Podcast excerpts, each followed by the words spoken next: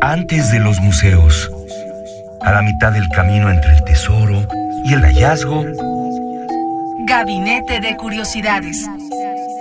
refugio de experimentación, memoria y diversidad sonora. Con las coleccionistas de sonidos Frida Rebontulet y Luisa Iglesias.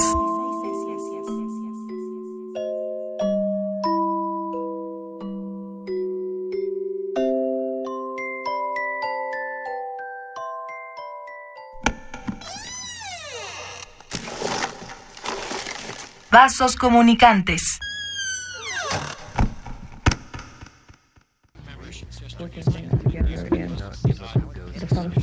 with the design, working things together the functional things with the design,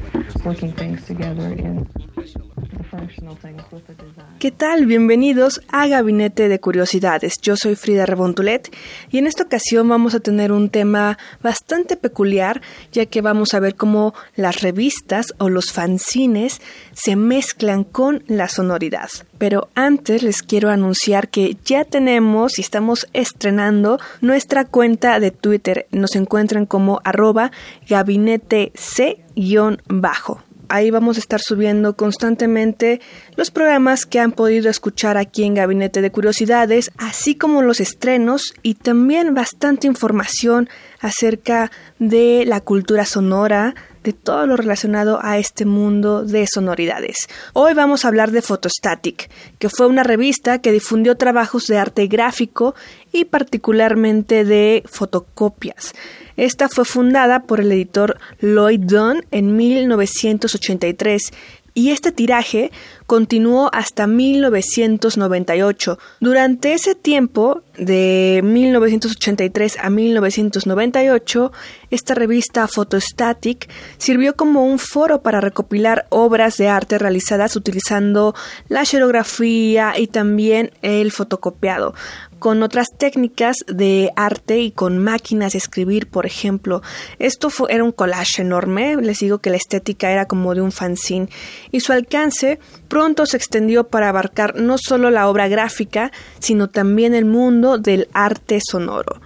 Así que en este gabinete vamos a escuchar lo que esta publicación como complemento sacó en forma de cassette de audio, que denominó Phonostatic en vez de Photostatic, haciendo este juego de términos tecnológicos para la época. Y el número inaugural de este cassette apareció en 1984 y en total se lanzaron 10 ediciones de cassettes en intervalos de aproximadamente 6 meses, así que tuvo un buen periodo de distribución y culminó con el cassette Audio Collage de 1989. Hoy vamos a escuchar el primer disco que sacaron, el primerito que así va a sonar, eh, bastante ecléctico y un poco extraño. Ya me comentarán ustedes en nuestro Twitter arroba gabinete C-bajo y Vamos a escuchar este sonido que teníamos al inicio del programa. Se llama la pieza Yes John. We have better things to do with our hands. Esto fue de 1984 y fue compuesto por Lloyd Dunn, el editor de esta revista Photostatic, que después se convirtió en Phonostatic.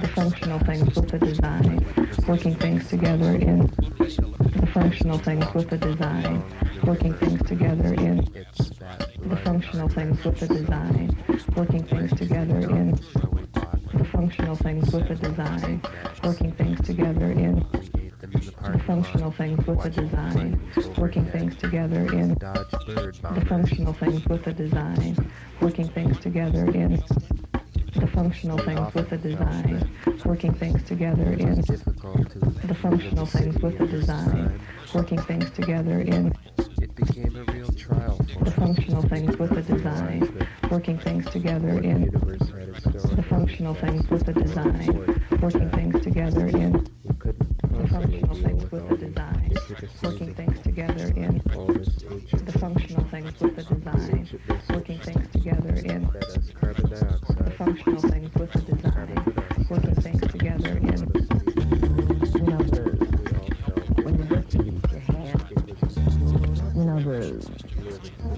you hat. You know the when you're working you hat. You know the when you're working you hat. You know the when you're working you lose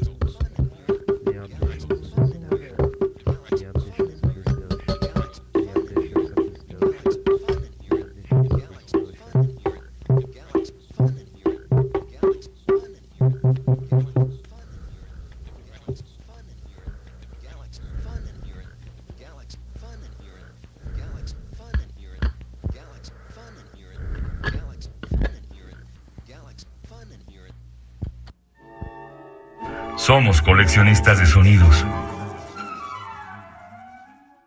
Acabamos de escuchar Yes John, We Have Better Things to Do with Our Hands de 1984 compuesto por Lloyd Dunn, quien fue el editor y fundador de esta revista Photostatic que después se convirtió en lo que conocemos como Phonostatic, creando todo un movimiento en torno a el collage y la composición sonora con tecnologías pues esa época, ¿no? En cassette, muy casero también.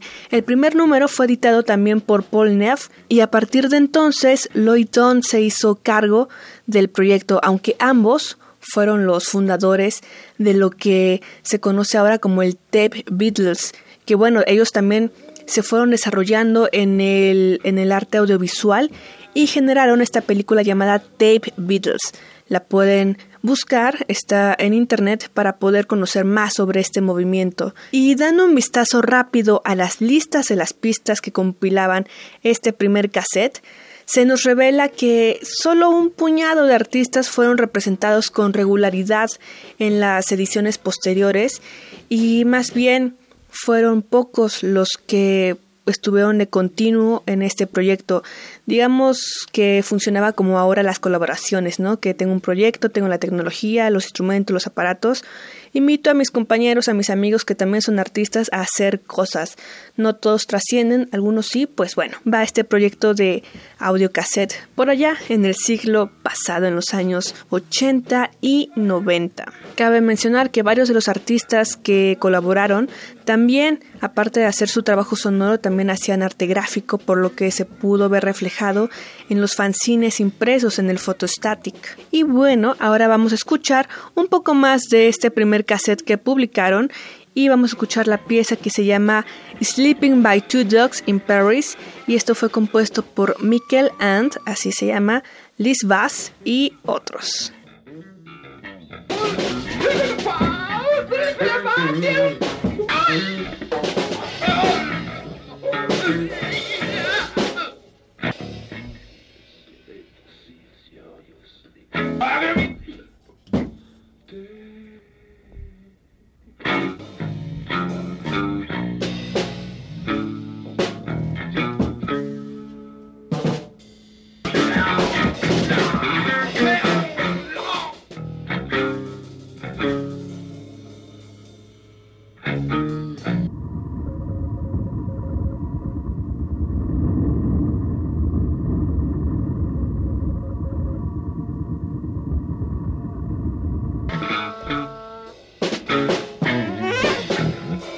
Bye.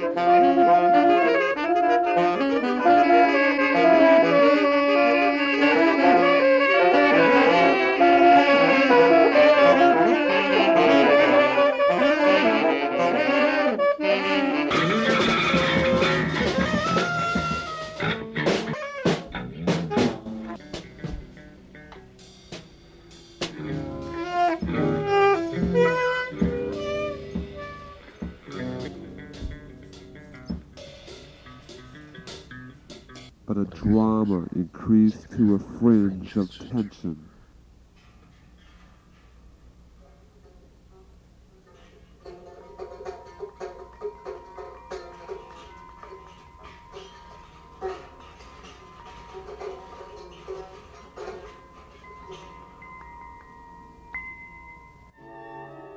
Somos coleccionistas de sonidos. Estamos en Gabinete de Curiosidades y estamos estrenando nuestro Twitter. Por favor, síganos para que puedan conocer toda la programación que tenemos en Gabinete de Curiosidades, la que viene y también mucha información en torno a esta cultura del sonido. Les digo, nuestra cuenta es arroba gabinete C-bajo. Y acabamos de escuchar de este primer cassette que editó el Phonostatic y se llama Sleeping by Two Dogs in Paris. Esto fue compuesto por Michael And y Liz por allá de los años 80 del siglo pasado, del siglo XX, imagínense. Bueno, las obras en estas colecciones comprenden una mezcla de estilos, como ya lo hemos podido escuchar en estas dos piezas que hemos tenido aquí, además de una calidad técnica pues muy variada, como les mencionaba, ya que la calidad varía de una u otra, pero era como la textura misma del proyecto que ellos tenían, que era bastante underground, bastante ¿cómo decirlo?, de cochera, de amigos, pero que después fundó todo un movimiento y dejó este legado de hacer colaboraciones por el puro arte de experimentar con el arte, con las tecnologías que ellos tenían. Pero es cierto, y hay que decirlo, que en esta misma incoherencia temática de lo que traía el cassette, podemos ver una muestra representativa del tipo de trabajo que se iba gestando, esas inquietudes que en los años 80 y 90 iban teniendo los artistas sonoros, de esta comunidad también de grabadores pues hogareños, ¿no? Que hacían arte en su casa por el gusto de hacerlo, más allá de el megacrédito o la exposición, por ejemplo, en el Tate, ¿no? Nos imaginamos. Pero bueno, en esa época, como les mencionaba, era un cassette bastante clandestino y que ahora podemos conocer como testimonio del desarrollo musical en esta escena de la experimentación sonora. Y ya para ir cerrando este gabinete de curiosidades, vamos a cerrar con esta pieza sonora bastante extraña. Yo les pido que abran sus oídos, ya que no es música como tal, es, es una experimentación sonora de Ralph Johnson y se llama La Madre de Richard.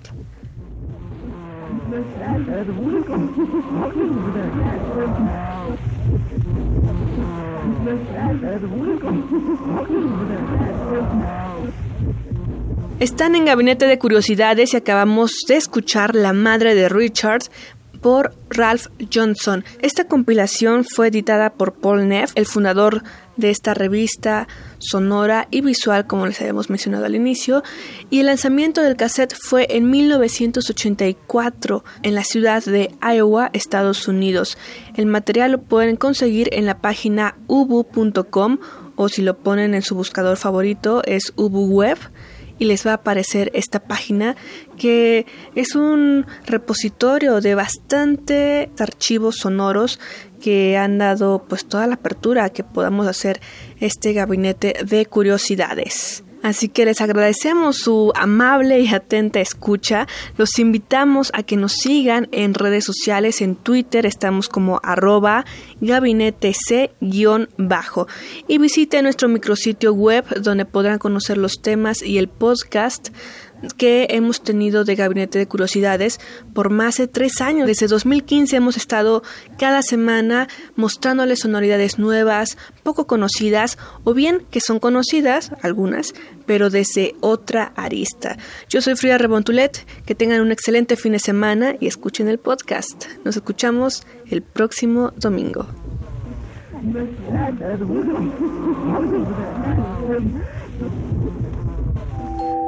Radio UNAM presentó Gabinete de Curiosidades.